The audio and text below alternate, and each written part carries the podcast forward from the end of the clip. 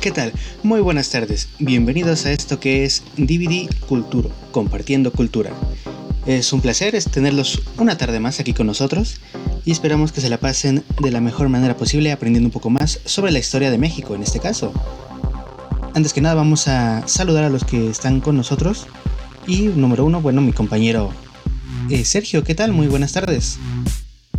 Hola, muy buenas tardes. Sean bienvenidos a otro programa para Diviculturo. Muy feliz de estar aquí por este nuevo capítulo. Perfecto, perfecto. Igual aquí, igual yo estoy muy emocionado, estoy muy feliz de que estemos siguiendo con esta plática de nuestro país. Y bueno, ¿en qué, nos quedamos? A ver, eh, estábamos hablando un poco en el capítulo anterior sobre dos culturas que marcaron mucho nuestra civilización, que fueron los toltecas, que todavía no es la última vez que los vamos a escuchar, y los mexicas.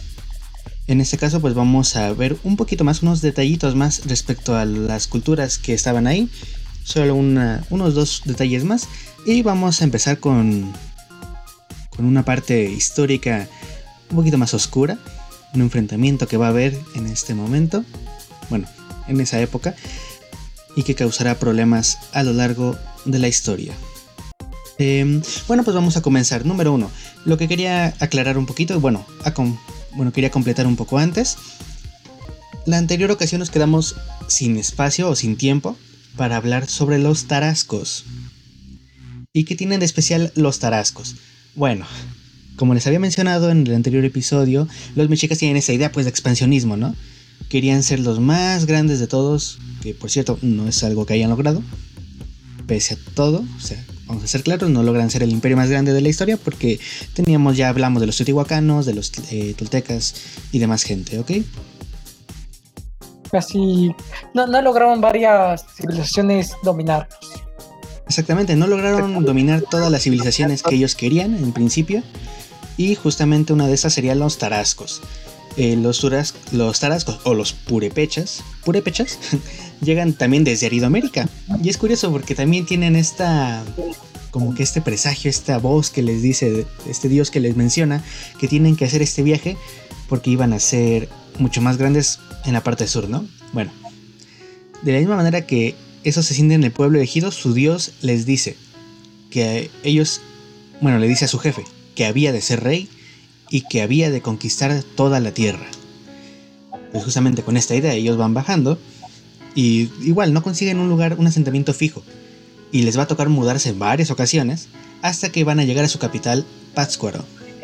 Y gracias a Tariakuri, logra establecer una capital muy poderosa y desarrollar habilidades militares, iniciando su propio proyecto expansionista. También estas personas, los tarascos, querían expandirse y hacerse la cultura más importante de pues, pues de la zona. ¿Lo lograron? Bueno, creo que no. Creo que podemos suponer que no porque suena mucho menos los tarascos que los mexicas. ¿Tú qué opinas, Oscar? Sergio, perdón. No, yo, yo digo que no lograron casi nada, no se lograron adaptar tanto al este no, no, no, lograron sobrevivir mucho. Ya, ya, ya en este entonces, ya una nueva, pues una nueva civilización o algo que ya no estaba desde atrás, iba a ser un peligro, o más bien no, iban a durar. Puede ser, puede ser, aunque, pese a todo, eh, estos dos proyectos expansionistas, el de los mexicas y el de los eh, el de los tarascos, va a tener su propio límite enfrentándose al otro, ¿ok? ¿Por qué? Porque pues este territorio, estos llegan de un poquito más del norte y se van expandiendo hacia la parte sur, mientras que los mexicas desde su área del Valle de México se expanden intentando llegar al norte y lo más al sur posible. Y el límite norte al que llegarán los mexicas es la zona de los tarascos. Pero ¿por qué? ¿Cómo es posible que los mexicas, siendo uno de los lugares donde se practica más el arte de la guerra, y que obviamente conocen mucho de la misma, no logran pasar a los tarascos. Y es que pasa algo muy curioso, como le mencioné también en el anterior episodio. Se ocuparon los metales, se moldearon los metales desde la época post-clásica, pero nunca con fines de crear herramientas. Siempre eran pues aretes, adornos y demás cosillas. ¿Por qué? Pues porque eso era lo que veían em, como productivo, como algo útil. ¿Y tú, Sergio, sabes qué pasó? Que no los no, no, no, no tenían esta gran idea, era más de orfebrería, sus usos de los metales, y yo digo que el Estotrasco ya tenían, eh, aparte de su zona donde estaban, está, está, difícil, ¿eh? porque porque no estaban, literal, no estaban tan lejos de, de, los mexicas. Viéndolo por el mapa, no estaban nada lejos. Exacto, exacto. No son nada lejos. y lo que logra hacer que los mexicas no logren hacer, hacerse de la zona de los tarascos es que los tarascos sí entienden que el metal puede servir como herramienta. Los tarascos serían el primer y el único pueblo mesoamericano en usar la metalurgia para la creación de armas, además de sus utensilios y monedas. O sea, oh, ya estaban adelantados, ¿eh? Ajá, o sea, sí hubo entonces una idea de hacer del metal una herramienta. Y eso era algo que no se había visto en Mesoamérica y lamentablemente pues no lo vimos a tiempo porque lo que llega pues se encarga de enseñarnos qué es lo que puede hacer el metal y la pólvora. Qué, genial, ya estaban dándole, ya le estaban dando batalla a China con, el, con la pólvora, ¿eh? Mm, bueno, la pólvora pues viene de China, es así, es un poco más complicada, no sé, creo que no hay indicios de que se haya llegado a ocupar aquí en América, pero hubiera sido interesante, si hubiéramos tenido el acceso a esto, ya la diferencia tecnológica hubiera sido reducida enormemente. Pero vamos, a, volver vamos a hablar con los mexicas, porque los tarascos es un punto aparte, pero lamentablemente no logran hacer demasiado con este aspecto, ya que su expansión en el sur se ve trabada por los mexicas y en el norte, pues realmente nos topamos con Aridoamérica, que muchísimo, muchísimo beneficioso para los tarascos no hay. Así que veamos qué pasa con los mexicas en esta última parte. Antes quiero recalcar algo que los tarascos no eran nada, haz de cuenta, como, como Apple y Steve Jobs tenía su líder visionario purépecha llamado Tariakuri, que era un páscuaro que él decidió unirse, él dio las ideas de que, oye, ¿qué crees? Podemos utilizar los metales como armas, nadie los creía hasta que vieron esta gran potencial. Exactamente. La visión de un visionario, bueno, fue lo que daría la oportunidad a los tarascos de defenderse de este gran imperio mexica. Y bueno, ¿quién fue el último Tlatuani, quién fue el último señor que habla, esa es la traducción de Tlatuani. Y, pero bueno, funciona como un rey si quieren. ¿Manda? AMLO. ok.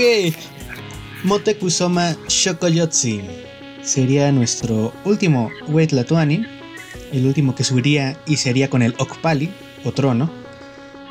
¿Y quién es esta persona? Bueno, tras la muerte de Ahuizotl, que era pues el Tlatuani anteriormente, sube a alias El pluma de colibrí. Alias el pluma de colibrí. El pluma de colibrí, ¿por qué? Platícanos. Pues bueno, solo te puedo decir que era más por táctica. Les decía a los Tlatuanis por sus. En, esta parte, cada Tlatuani tenía una seña específica y se les daba por habilidades o por vestimenta. Mmm Ok, ok, ok, muy interesante. Bueno, y justamente esta persona. Creo que este quién sabe. el, el Tlatuani Motekusoma sería nuestro último güey Tlatuani. Y aquí hay un problema porque se le conoce como Motekusoma, Moctezuma, Montezuma, eh, Montezuma, algo así, creo. No sé por qué demonios. por su puntería. Por su puntería, ajá. No sé por qué demonios se tiene tantas variaciones su nombre. Hasta donde yo tengo entendido, Motekusoma es el término más correcto, no Moctezuma. ¿Y qué significa Motekusoma? Pues significa el señor enojadísimo, el señor encolerizado. Con razón le dicen la, muerte o la venganza de Moctezuma a los que vienen a comer comida y le da eso, la venganza de Moctezuma. La venganza de Moctezuma, exactamente. Y bueno, el problema es este, ya había otro Motekusoma, entre la historia de, los mexicas ya había habido otro Tlatoani que se llamaba Motekusoma. Era Motekusoma Ilu, eh. Y pues mm, era un poquito extraño tener otra vez a otro Motekusoma, así que se le agrega el sobrenombre, el sobrenombre Shokoyotsin, que significa el joven. Así que tenemos a Motekusoma el joven. Oh, Dios mío. Así que, bueno, este Motecuzoma Shokoyotsin, en el año 1466 aproximadamente, recordemos que esto es en el calendario mexica realmente, no en el calendario gregoriano, pues sube este octavo hijo del rey Ashayacatl y nieto de Nezahualcóyotl, que ya lo habíamos mencionado anteriormente. ¿Te acordás, Oscar? ¿Te acordás, Sergio? Un gran filósofo. Un, gran, filósofo y poeta. Esta persona, pues justamente como les digo, asciende al trono en 1502, más o menos, después de Ahuizotl, y sería nuestro octavo señor de Tenochtitlan, cuando tenía pues más o menos 34. Exacto, pero Moctezuma lo que hizo fue dar este día del expansionismo y lo lograron a territorios de Puebla, Veracruz, Morelos, Guerrero y, Oaxaca. Y parte de Guatemala. Oh, híjoles, este, este es un, gran expansionista, ¿eh? Así es, así es. Y de hecho, por cierto, yo no sabía esto. La elección de un Tlatuani no es simplemente como que, ah, sí, el hijo de tal, pues le toca subir, pues es de la realeza. No. La elección del nuevo Tlatuani es realizada por los principales señores de la Triple Alianza.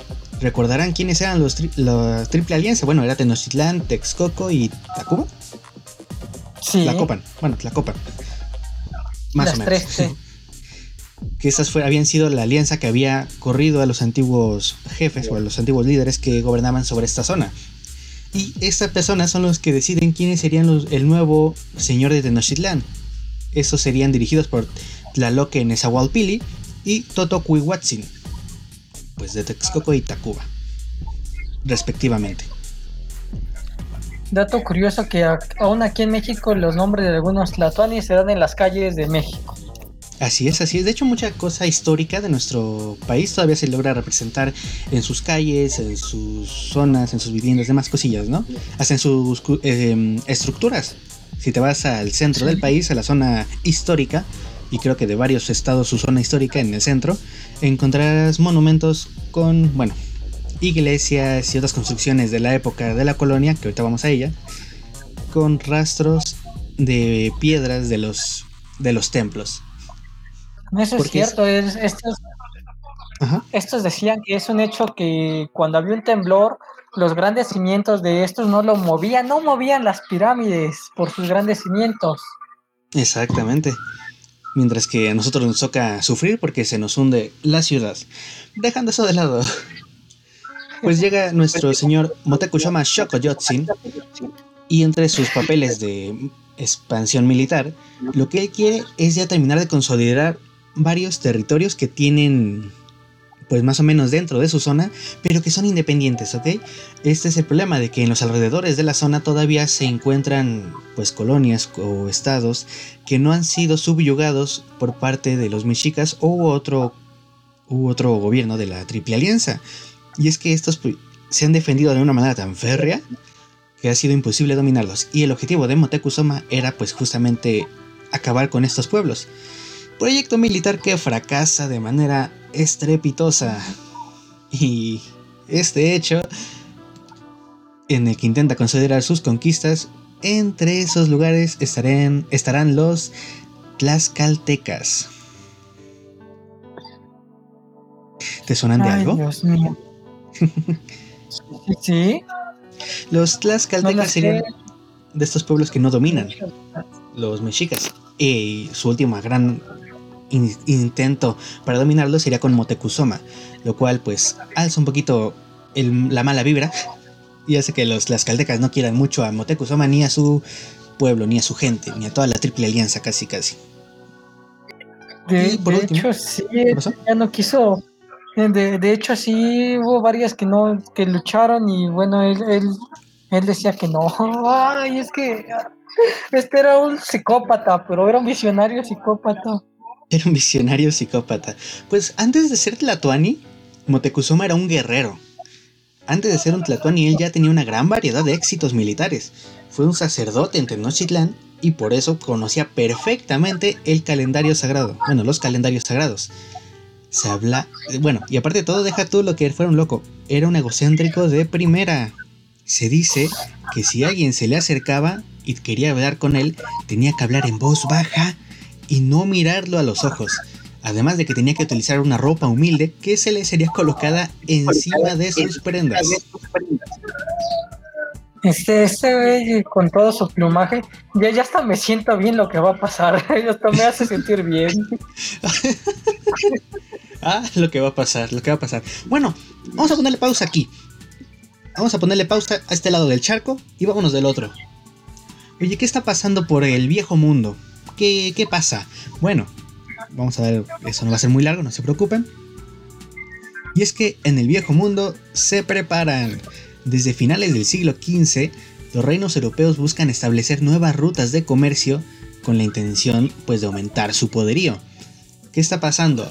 Comúnmente esta zona europea tiene pues tratos, tiene comercio con las zonas asiáticas, con las zonas de Asia, con la intención de obtener ciertas especias. Y por ciertas situaciones que terminan pasando en las rutas terrestres, em, específicamente, que la ruta terrestre hacia Asia es explotada por las repúblicas italianas, lo que sería Genova, Venecia y Pisa, genera una exclusividad muy fuerte para estas tres zonas, y de hecho los genovevos, los genovevos se ponen muy mendigos y no dejan muy fácil que crucen los demás. Entonces nos surge encontrar una nueva manera de llegar a las Indias. ¿Y qué sucede, Oscar? Eh, Sergio. Bueno, pues recordemos que Hernán Cortés quería un ejemplo de moral pública, según él, para llegar, que decía, no, no vamos a hacer casi nada, no vamos a hacer casi nada de desastre para llegar a la India, ya que había, había muchas especies, muchas cosas, y pum, ¿qué dice? Nos vamos, pero este río no, porque este río está denegado. Creo que te me confundiste porque dijiste Cortés y no es Cortés, es Cristóbal Colón. Así es cierto, Cristóbal Colón y todo eso para averiguar nuevas tierras. Ya habíamos quedado que era una época precolombina y la época colombina. ¿Por qué? Porque la época colombina llega Cristóbal Colón a descubrir. Eh, descubrir, entre comillas. Bueno, descubrir. ¿Por qué Cristóbal Colón se creía esto? ¿Por qué Cristóbal Colón decía que se podía hacer este desmauser y dar la vuelta al mundo en 80, no, en 80 días no, en un ching de días más? Bueno. Sí, por el barco está, está, está fatal. Ajá, de hecho. Pues ¿qué pasa? Pues, Cristóbal Colón pues tiene esta idea de abrir esta nueva ruta comercial a las Indias, salpando al oeste y rodeando el planeta. ¿Cómo se le ocurre? Porque esta persona, pese a todo, no es alguien muy muy brillante en estos aspectos, pues es que se entera de, otra manera. Y es que la idea de que el mundo es esférico y la posibilidad de llegar a las Indias rodeándolo fueron una inspiración de las cartas que el cosmógrafo italiano Paolo dal Pozzo Toscanelli envió a Fernando Martins de Rotis, el cual, al cual se le había pedido pues que trazara o intentara idear una manera de llegar a las Indias. Este pedido fue hecho por el rey Alfonso V de Portugal.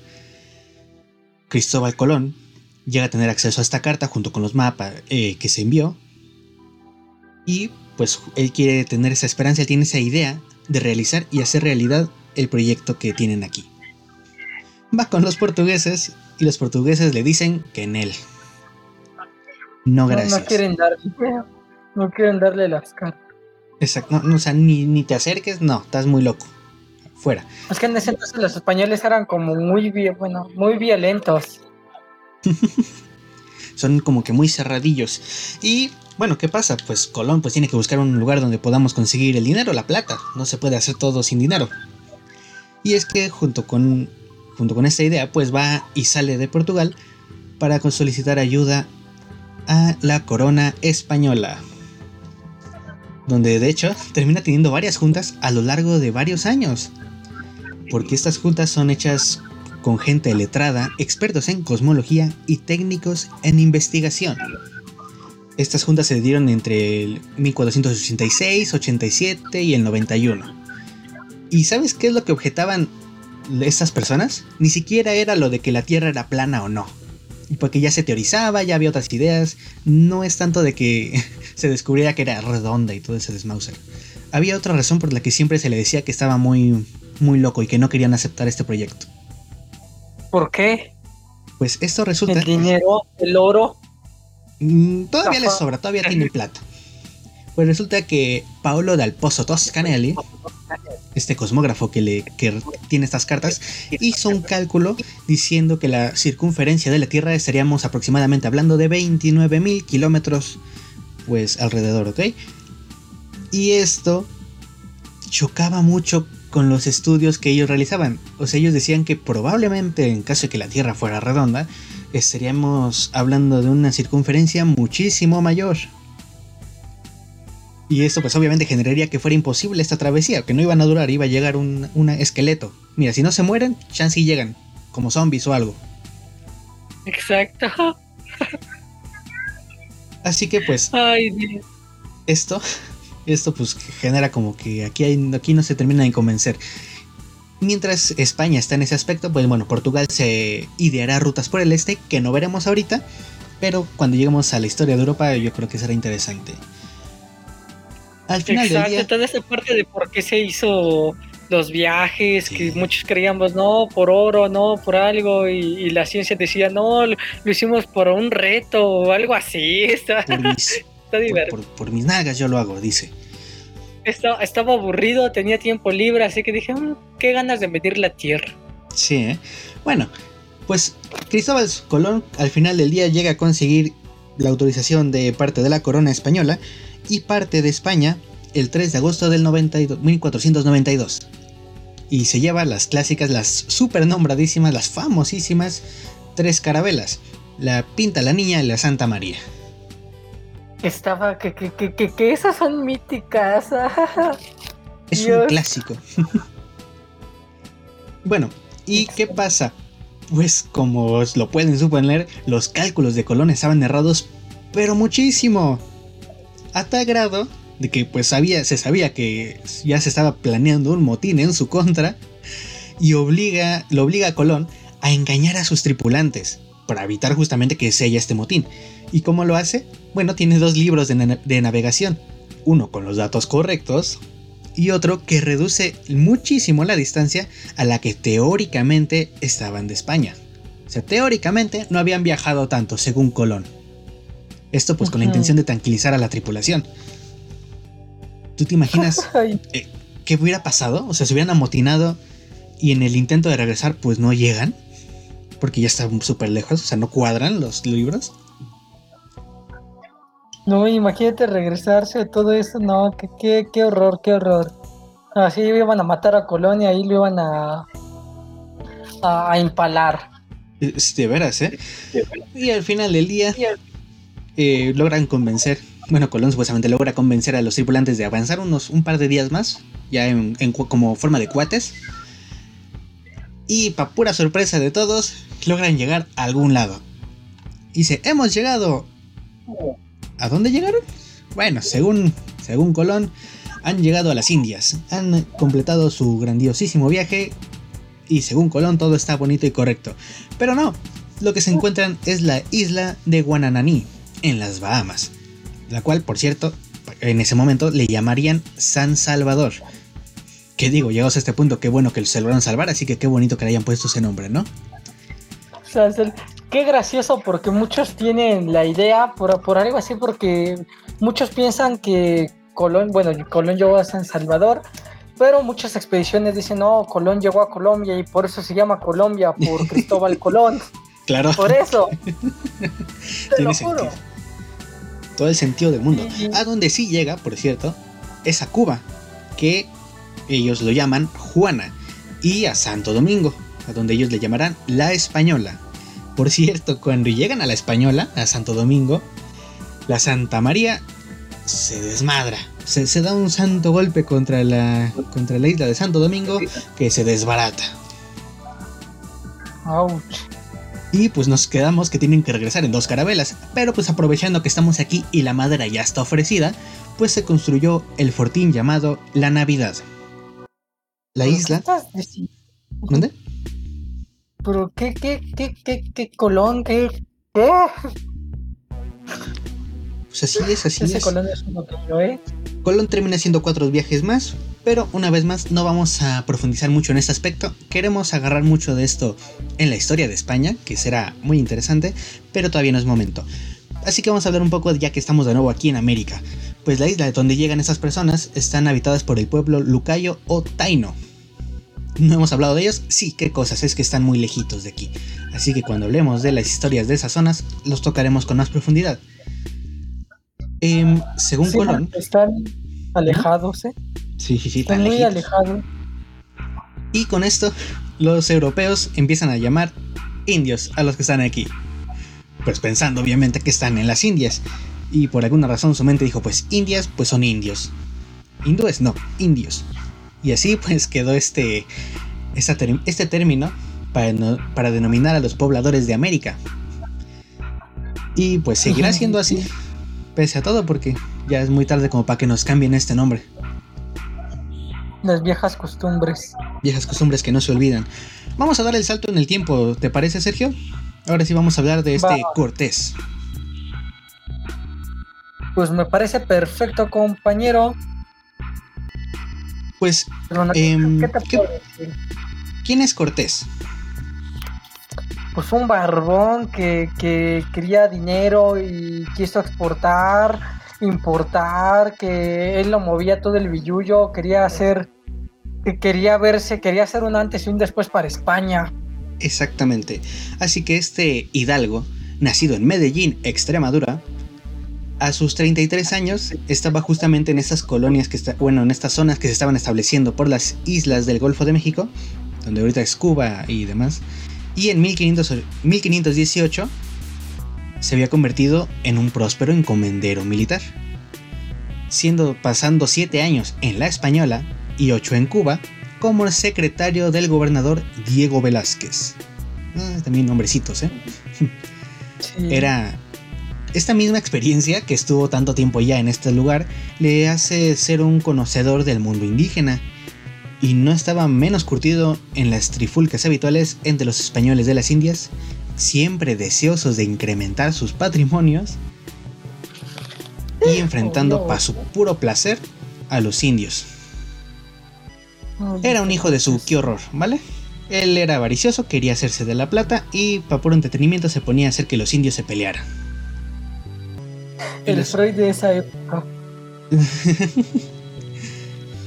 y llega el momento, los españoles en 1518 pues, se, empieza se empiezan a hacer algunos viajecillos, queremos ir a ver, conocer qué hay allá, porque según se dice que hay una extensión de tierra mucho más grande de la que hemos visto aquí, entonces vamos a ver qué onda. Digo, sí conocían, sí sabían que existía este lugar, pero no se había investigado a tal profundidad. Así que sus contactos con el imperio mexica pues eran mínimos, o sea, apenas si sabían que existían ellos. Exacto, fue hasta 1521 que un resuelto grupo de españoles, liberados por el mismo Cortés, el apoyo de una amplia, amplia coalición de pueblos indígenas, van viendo toda esta parte. Bueno, antes de 1521 inician a llegar, inician a hablar que, oye, ¿qué, crees? Llegué a tu país, está muy lindo, así que bien, como que Me les hace falta libertad. Sí, como que les hace falta un poco de libertad. Yo Cortés y dijo, ¿es para mí? ¿Este, este nuevo lugar es para mí? Bueno, pues desde 1515 pues se hacen estas dos expediciones bordeando el litoral mexicano y es en 1518 donde Diego Velázquez le encomienda esta tercera expedición, expedición, a su secretario Hernán Cortés. Este pues sale de Cuba a finales de ese año y pues desobedeciendo las órdenes del gobernador Diego Velázquez, convierte lo que tenía que ser una expedición, pues una exploración, en la empresa de conquista. Se convierte en una empresa de conquista de una proporción legendaria Ah, que le permite hacerse con el imperio poblado de más de 15 millones de personas. Recordemos, ajá, pero no todo esto pasó así de la nada de, esto, pues en los días posteriores de llegar a Tenochtitlan, Cortés se dedicó a pasear por las calles, de ahí va de turista, ver estrategias. E, él era, te digo, era sociópata porque decía, mm, como que si esta calle la derrumbo no pueden pasar, preguntando calles principales y todo esto. Este objetivo presente era para aprovecharlas para hacer un complot indígena eh, ante el emperador y convertirlo en rehén. Recordemos que a su llegada él era tomado como qué compañero? Como un hijo de fruta, ¿no? ¿Qué? ¿Cómo un qué? ¿Cómo lo, describe, ¿Cómo lo describimos de este lado la llegada de Cortés? Como una patada en los aguacates. Pero antes, ¿cómo, lo describen los mexicas en su armadura, en su caballo, en su tez blanca? Pues aquí viene la terrible, terrible, terrible, terrible confusión de los pueblos indígenas del Nuevo Mundo. Esta persona que llega con armadura blanca en un animal, una bestia nunca antes vista, barbudo y súper fuerte, probablemente, chance, chance, dicen los antiguos pobladores del Nuevo Mundo, chance y es Quetzalcoatl. Yo digo que es Quetzalcoatl. Mira, él es blanquito, nosotros no. Monta un animal, nosotros no tenemos ese animal. Mire ese bigote tan bien diseñado y el de nosotros de aguamielero.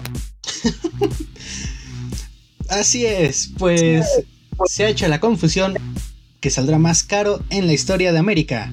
Hemos supuesto que Hernán Cortés es Quetzalcoatl. ¿Se acuerdan de Quetzalcoatl? Pues es esta persona, este era este dios súper antiguo que duró por tantas civilizaciones y según ellos ha vuelto. Al grado pues cuando llega se le dan pues varias varios tesoros, varias mujeres, bla bla bla, entre las cuales, así curiosamente una que así me gustaría mencionar, una llamada Malinche. Bueno, traducción española le dicen Malinche. Dios mío, esta, esta Malinche no me da tantas tanta confianza, porque imagínate qué habrá hecho esta Malinche que hasta el día de hoy decimos malinchista. el nombre, por cierto, es Malinali o Malintzin, ¿vale? Bueno, ya si, si lo traducimos completamente a la España, pues le decían Doña Marina. Qué bonito. ¿Qué, ¿Qué, es Malinche? Bueno, ya lo platicaremos en su momento. Mientras tanto, continuemos. ¿Qué está pasando aquí? Bueno, pues ya con, un Cortés establecido aquí en el territorio pues, nacional, en el continente americano, con algunas confusiones entre que si es Quetzalcoatl, no es Quetzalcoatl, que se ve muy feo, que apesta, que no apesta, que es que es un dios, no se ha bañado, que tiene mujeres, oye, pero parece que sí cae en la tentación, que vale madres. Bueno, pues. si los españoles al ver un indígena que me la oye, dice. Que mira. Pues esto. Pues Cortés. Cortés. Como les dije, pues desobedece las órdenes de Diego Velázquez y se hace de su propia expedición y de su campaña militar. Así que nos toca ver qué está pasando con el resto del mundo, bueno, con el resto del nuevo mundo, mientras mm, Cortés está con estos ataques. Recordemos en un futuro estos documentos que va a tomar Hernán Cortés son documentos cortesianos, son más de 300 documentos. Esta parte van a ser por tomos. En total ahorita tenemos creo que cuatro tomos, que el tomo uno, el más importante, es Expedición y Conquista. ¿Por qué ese nombre, compañero? Mm, pues, pues, pues ¿qué será? El año dice 1518 a 1521. Y como, como diré como subtítulo es Organización y Expansión de la Nueva España. ¿Por qué? ¿Por qué estas dos cosas, compañero? Ya me estoy asustando. Ay, pues lamentablemente es lo que termina pasando. Cortés explora y conquista. A veces ni siquiera en el mismo orden, al mismo tiempo lo hace, le vale Mauser. La primera vez que Cortés llega al continente se encuentra con los mayas, y a los mayas no les caen bien. Así que se termina apoderando de la zona. Y pues esta va a ser el primer de muchas conquistas de Cortés. Cortés domina toda la que es la villa rica de Veracruz, protagonizando varias batallas con los pueblos indígenas que estaban en la zona, mientras que Diego Velázquez en Cuba se entera de esto y dice, oye, pero ¿qué está pasando? Vamos a enviar un, vamos a enviar un grupo militar para detenerlo en estas tierras envía a Pánfilo Narváez y no regresa con Cortés. ¿Qué pasó? Algo, así como actuales, ¿no? Si tratas de mejorar el país y mueres. Mm, pues ni siquiera tantísimo, ¿eh? Lo que pasa es de que tanto las armas como la tripulación, bueno, como los guerreros que estaban o los soldados que estaban de parte teóricamente de Pánfilo Narváez y Diego Velázquez, pues deciden unirse a la causa de conquista. O sea, para traducción le trajeron más soldados a Cortés de manera no intencional. Oh, mira, qué, qué gran noticia. Qué gran noticia. Oye, hablando de noticias, Moctezuma recibe esta, este aviso desde el año 1519. Hoy han llegado unos barbudos bien feos y bien apestosos. En, ese, pues en esa época no se bañaban tanto. Eh, han llegado y se han establecido en la zona de Veracruz. Motecuzoma envía a sus espías y embajadores para ver qué está pasando, qué onda, qué, y lo mantienen informado a través de los, del sistema de correos, que ya lo hablamos en su momento, es un sistema de corredores mensajeros, que tardaban un día y una noche en llegar desde Veracruz hasta la Ciudad de México. 422 kilómetros, nada más tú sigue pensando en lo que corren estas personas. En un día, wow, estos eran atletas natos. Sí. Y bueno, ¿qué dice Motecuzoma? Dice, ¿sabes qué? Quiero que esta gente se largue. Esto, esto se ve que no pinta bien y no quiero tener broncas con esta gente por ahora. Entonces le envía regalos y le envía solicitudes de que se vaya. Y al no funcionar, le envía más regalos y solicitudes de que se vaya. Y como no funciona, más regalos y más solicitudes de que le llegue. Y cuando no funciona, pues adivinen qué. Lo Pues invita a no Tenochtitlán. ¿Qué sucedió?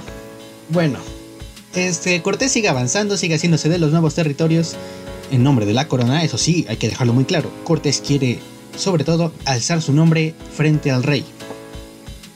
Su pueblo indígena, mi rey. y Cortés, entre sus expediciones, pues consigue llegar a un cierto pueblo, a una cierta organización social, a un cierto lugar llamado Tlaxcala.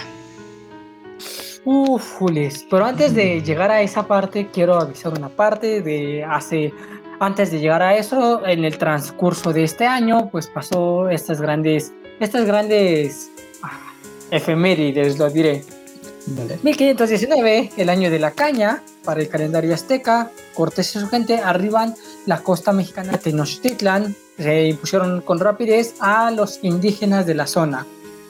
Esto como parte del batín recibieron a 20 jóvenes indias, encontraba la más conocida como Malinche o Doña María para los españoles. Recordemos que les van a estar haciendo mil y un cosas. Esta dominaba varias lenguas indígenas y aprendió castellano. ¡Wow! ¡Qué, qué rapidez, ¿no? Yo no aprendo inglés. No aprende inglés, pero sí castellano. En esta parte la Malinche le va a estar diciendo, oye, ¿qué crees? Este, me, te amo, que no sé, la chingada. Y pues el, el conquistador tuvo un hijo con ella. Es, es- tuvo el hijo. Este era el primer mestizo, que hablaremos también de ellos, de las castas, que va a ser importante en un futuro.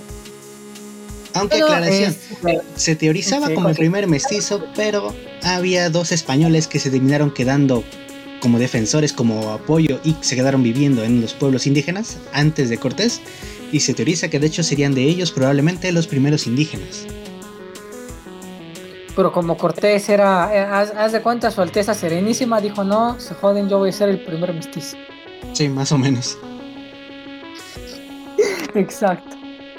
Bueno, se logró imponerse militarmente a este gran pueblo y después va a las expediciones y sí llega a Tlaxcala donde adivina quién van a aparecer.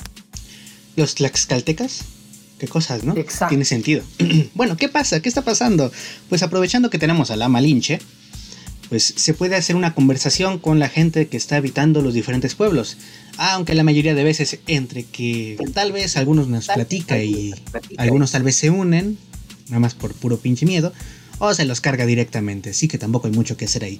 Pero los tlaxcaltecas son algo diferente. Y vamos aquí a hacer puntualizaciones porque aquí el asunto está extraño. Hay teorías, ¿ok? Los españoles arriban a las tierras tlaxcaltecas en septiembre de 1519. En ese momento, pues Tlaxcala era una de las entidades más fuertes dentro del centro de México. Aunque económicamente estaba aislada y en una guerra continua con lo que sería la Triple Alianza y principalmente Tenochtitlan, o sea, los mexicas, pues sigue siendo uno de los lugares más fuertes del lugar. Y como les digo, pues los mexicas nunca, nunca conquistan Tlaxcala pese a los intentos de Motecuzoma. Y eso también lleva a que muchos hombres y mujeres tlaxcaltecas pierdan la vida combatiendo o siendo capturados y sacrificados en los altares de Tenochtitlán.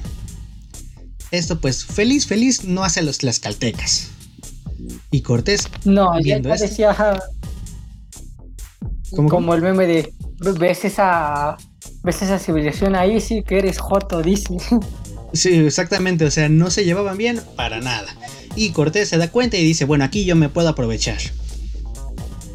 Aquí, como les digo, los historiadores tienen como que versiones diferentes y hay contradicciones respecto a cómo se establece la alianza, la alianza hispano-tlaxcalteca. Porque según una parte de la narración se dice que los señores tlaxcaltecas reciben a los españoles amistosamente y ansiosos, ansiosos de aliarse con ellos, otra dice que realmente en un inicio los tlaxcaltecas dicen ni máscaras, envían a grandes ejércitos para derrotar a Cortés. Porque pues obviamente tampoco les agrada que esta gente esté llegando y haga sus desmausers en todos lados. Sí, mi tierra, mi, gente, no, no puede ser así. Además, también. Tierra sagrada. Exactamente. El miedo de la parte de la población hace que la gente de Tlaxcala escape, o sea, toda la población de los Tlaxcaltecas escape y se esconde en las montañas, bueno, en las cuevas que están en, las montañas de Maltacuelles. Los enfrentamientos entre los tlaxcaltecas y los españoles, pues obviamente terminan con la victoria de los españoles en dos o tres enfrentamientos y termina haciéndose una, una votación entre los señores tlaxcaltecas para ver qué está pasando, qué podemos hacer, porque no, ganar no podemos, eso es de base. Y pues unos votaron por la resistencia militar hasta el final y otros votaron por la negociación.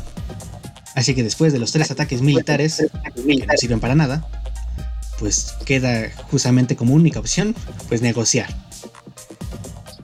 Siendo el que dice esto, el Xicotencatl, que es el jefe tlaxcalteca, los señores cambian esta estrategia y dicen, bueno, vamos, vamos a hablar un poquito con esa persona que dice que venía en nombre de un gran señor que se llamaba el emperador de Carlos.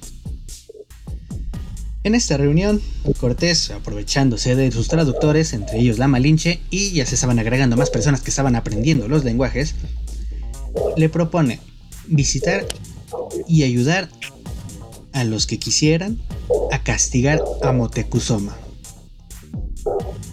porque en ese entonces Moctezuma era el más, más, malvado, por así decirlo, y decían, decían, no, Moctezuma, que él, no lo sé, sacrificó a mi gente, pero pobrecito, porque recordemos que Cortés era, él veía sus intereses solamente. Pues sí, pero no lo platican, los, los indígenas no se enteran de que las pretensiones españolas son peores de lo que ellos pensaban. Sí, en ese entonces ya era más pleito de los de, las civilizaciones y como que Cortés era el salvador. Ellos supusieron, el, el enemigo de mi enemigo es mi amigo y el asunto les va a salir carito. Pero bueno, ya llegaremos a qué pasa con los tlaxcaltecas un poco más adelante. Pero hay que dejar algo muy claro. Los tlaxcaltecas no son los únicos aliados indígenas de los españoles. Eso que quede muy claro. No es de que Tlaxcala sea el único pueblo que haya decidido aliarse con, los, con, la, con la corona pues incluso entre las civilizaciones mayas y entre los toltecas se llegan a hacer alianzas con los españoles. La diferencia, pues es que los tlaxcaltecas está muy bien documentado cómo fue que ayudaron. O sea, eh, hay hasta lienzos tlaxcaltecas. Los primeros, eso sí es doloroso. Así que, por eso si alguna vez escucha eso de que Tlaxcala no existe y de que los de Tlaxcala traicionan, bueno, pues más por ahí viene el asunto. Exacto, las tlaxcaltecas son malos. Si quieres conocer un poquito más de este detalle y por qué está tan documentado, bueno, es de que existe el lienzo de Tlaxcala, donde pues Tlaqui, eh, Tlacuiloque se dedica a pintar y explicar cómo termina siendo esta matanza entre esta gente. Hablando de matanzas, vamos a hablar de una, una, escena muy fea, que es la matanza de Cholula. ¿Sabes qué es eso? Sí, la ciudad sagrada ya que habían aliados con Moctezuma para entender una emboscada con los españoles y sus aliados indígenas. Exactamente, exactamente. Y es que el 18 de octubre de 1519 llegarían estas personas, estos españoles, junto con los indígenas que estaban aliados, a Cholula. ¿Y por qué esta ciudad se le llama esta ciudad sagrada? Ya que yo, yo digo que era la entrada a Tenochtitlan. Mm, bueno, sí, es parte, pero era donde se establecía, o bueno, em, es donde se dice o donde estaba el, el, más importante santuario religioso consagrado al poderoso dios Quetzalcoatl. Dios santo, y ese, y ese era el único que era en la mayoría, el único que estaba. Con otros, pero el más importante. Exactamente, a tal grado de que realmente esta, esta ciudad de Cholula se le llegaba a llamar como lo que era la Roma o la Meca de, pues, de la zona, ¿no? O sea, este era, este era su punto ceremonial principal, era como el, el hito de toda tu religión, era estar ahí, donde podrías rezarle al dios del bien, Quetzalcoatl. Y bueno, ¿qué pasa? Pues Quetzalcoatl, no, perdón, Quetzalcoatl, Cortés se entera de este desmauser de que lo quieren, le quieren dar matarili aquí en Cholula. Y con la intención de aclarar las cosas y dar un escarmiento a la población, hace la masacre de Cholula. Inicia el caos, inicia la destrucción. Una, una matanza que dura entre 3 y 4 días, que sería pues una de las acciones más bélicas y sangrientas de este año. ¿Por qué? porque las víctimas no son, solo los, no son solo los soldados, sino que son los gobernantes, los sacerdotes y la población civil desarmada. La ciudad de Cholula no tiene nada para defenderse, no estaban preparados para este ataque y terminan pereciendo de una manera muy estrepitosa y muy fea, ya que Cortés en un par de horas ha matado a 3.000 hombres. Parecía imparable en ese entonces ante la marcha que estaba llevando. De hecho, el historiador, eh, el historiador oficial de Cortés, Francisco López de Gomara, habla de unas 6.000 víctimas más o menos. ¿Y por qué decimos que esto fue realmente bestial? O sea, que esto fue una, una masacre completamente exorbitante. Bueno, vamos a hablar de cuatro puntos diferentes. Número uno, porque el ataque a los señores y por el ataque a los sacerdotes y señores de Cholula, que fueron mandados a convocar por el propio Cortés de antemano. O sea, los, los atrajeron para de ahí darles cuello. Incluso murió el señor principal Tlacuiga. No, Tlaqui, Tlaquiach, ¿se llama? Tlaqui, Tlaquiach. Em, otros serían hechos prisioneros, además del ataque a los cargadores y ayudantes indígenas que se habían reunido en el patio del palacio donde estaban alojados los, los expedicionarios, supuestamente para ayudarlos a partir rumbo a México Tenochtitlan. O sea, la gente que habían llevado para que fueran sus cargadores y ayudantes también fueron víctimas de esta matanza. Atacaron a la población y la ciudad en las calles, esto fue realizado tanto por los españoles como por los aliados tlaxcaltecas, toltecas y mayas que se llegaron a liar con los españoles.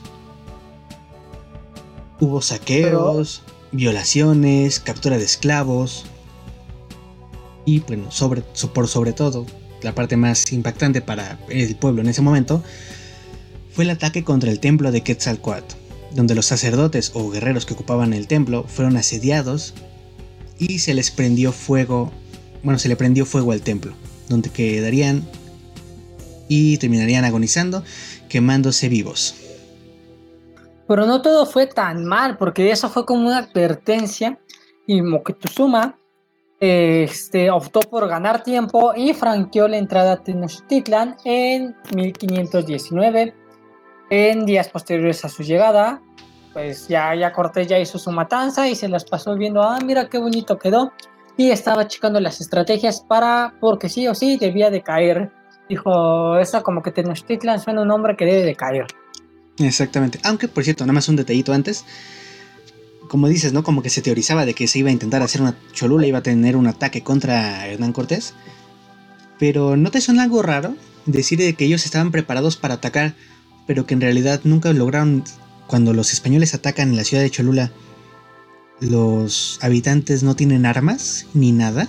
O sea, no están preparados para este ataque. Es que esa es una, esa es una ciudad que se supone que es de paz, así que no, No. Exacto, exactamente. ¿Qué se teoriza? De que nunca se planeó ningún ataque. Cholula decía, pues a mí no me interesa, a mí no me toques y no es mi bronca. Y Hernán Cortés dijo, Hernán, Cortés dijo, aquí me gustó, vamos a echarnos un desmadre para que nos tengan miedo.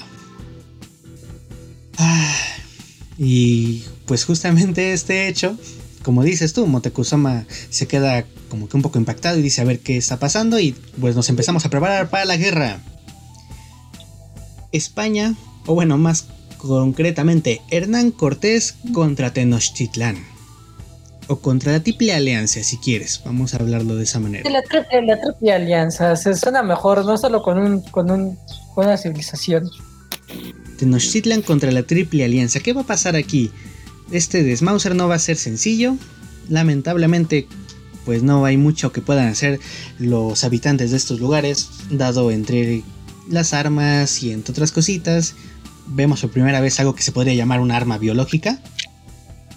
Pero que hablaremos de eso en el próximo episodio de DVD Culturo. ¿Te parece muy bien? Me parece increíble hablar de toda esta parte, eh, algunos documentos que se ven y un lugar histórico aquí donde hay un árbol turístico en la Ciudad de México. ¿Cómo es que un árbol puede ser turístico? ¿Cómo? Y hablaremos de esa leyenda, de ese árbol, que se teoriza que no, que no es cierto, pero bueno, y ahorita hablaremos de eso cuando lleguemos ahí. Cruzaremos ese puente cuando lleguemos, como dicen. Esto, pues justamente es DVD Culturo. Seguimos aquí con la intención de compartirles todo lo que es la cultura de nuestro país y del mundo. Y aquí la propuesta. El próximo episodio hablaremos de la conquista de la parte mesoamericana de América por parte de Hernán Cortés y el resto de españoles. Pero la próxima próxima semana, yo creo que es momento de hablar de un lado diferente antes, porque la conquista no es solo Mesoamérica, la conquista es América completa, por parte de españoles, eh, franceses, portugueses, bueno, principalmente portugueses y españoles, pero ya se agregan italianos, franceses e ingleses, ¿ok? Un poco de la conquista de este gran continente. Entonces te propongo, porque nos falta una, una cultura muy importante, en dos semanas iniciamos con la historia de Perú, que la haremos entrelazarse con la historia de la conquista. ¿Te parece bien? Me parece bien, me parece bien. Así que así es, en dos semanas iniciamos con la historia de Perú, la próxima semana terminamos de hablar de la conquista mesoamericana para conectarla con qué estaba pasando en la parte sur de América y conectarlo también con el resto de la conquista de América. Así llevaremos las historias de Perú y de México a la par.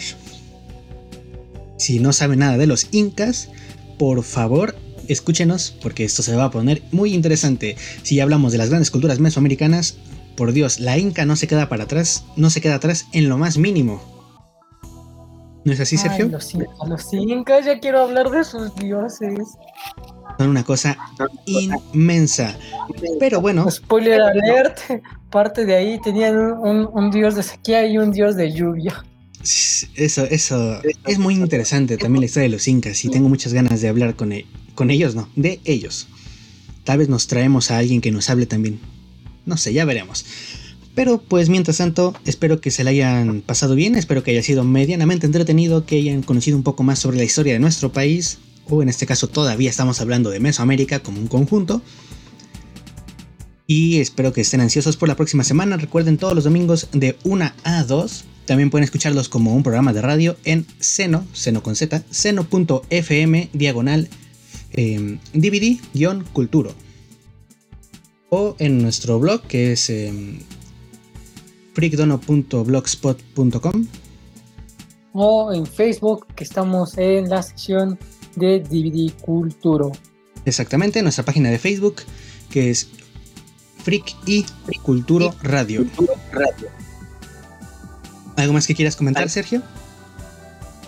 Pues bueno, comentar que esta parte de la llegada de Cortés hacia América, bueno, esta parte, denominar un denominar todo lo que ya habíamos hecho y tenerlo como no lo sé, una nueva, una nueva era, pues va a ser increíble aunque también hay partes también que se les va a devolver a España. Así es, así es. Y esta idea de que solo son dos años de conquista, pues no, no es en lo más mínimo correcto. Y vamos a corregir algunas ideas que siempre se tienen respecto a esta conquista. Si no consigues escuchar nuestras transmisiones en vivo en los lugares que mencionamos, recuerda que también estamos en los principales sistemas de podcasting. Asimismo, en YouTube como DVD Cultura nos podrás encontrar. Así que, em, Sergio, si quieres despedirte. Muchas gracias compañero por estar otra emisión más. Recuerden que la cultura no se acaba. Así es, esto ha sido DVD Cultura. ¿Por qué? Porque la cultura es infinita. Que pasen muy buena tarde y provecho para los que vayan a comer.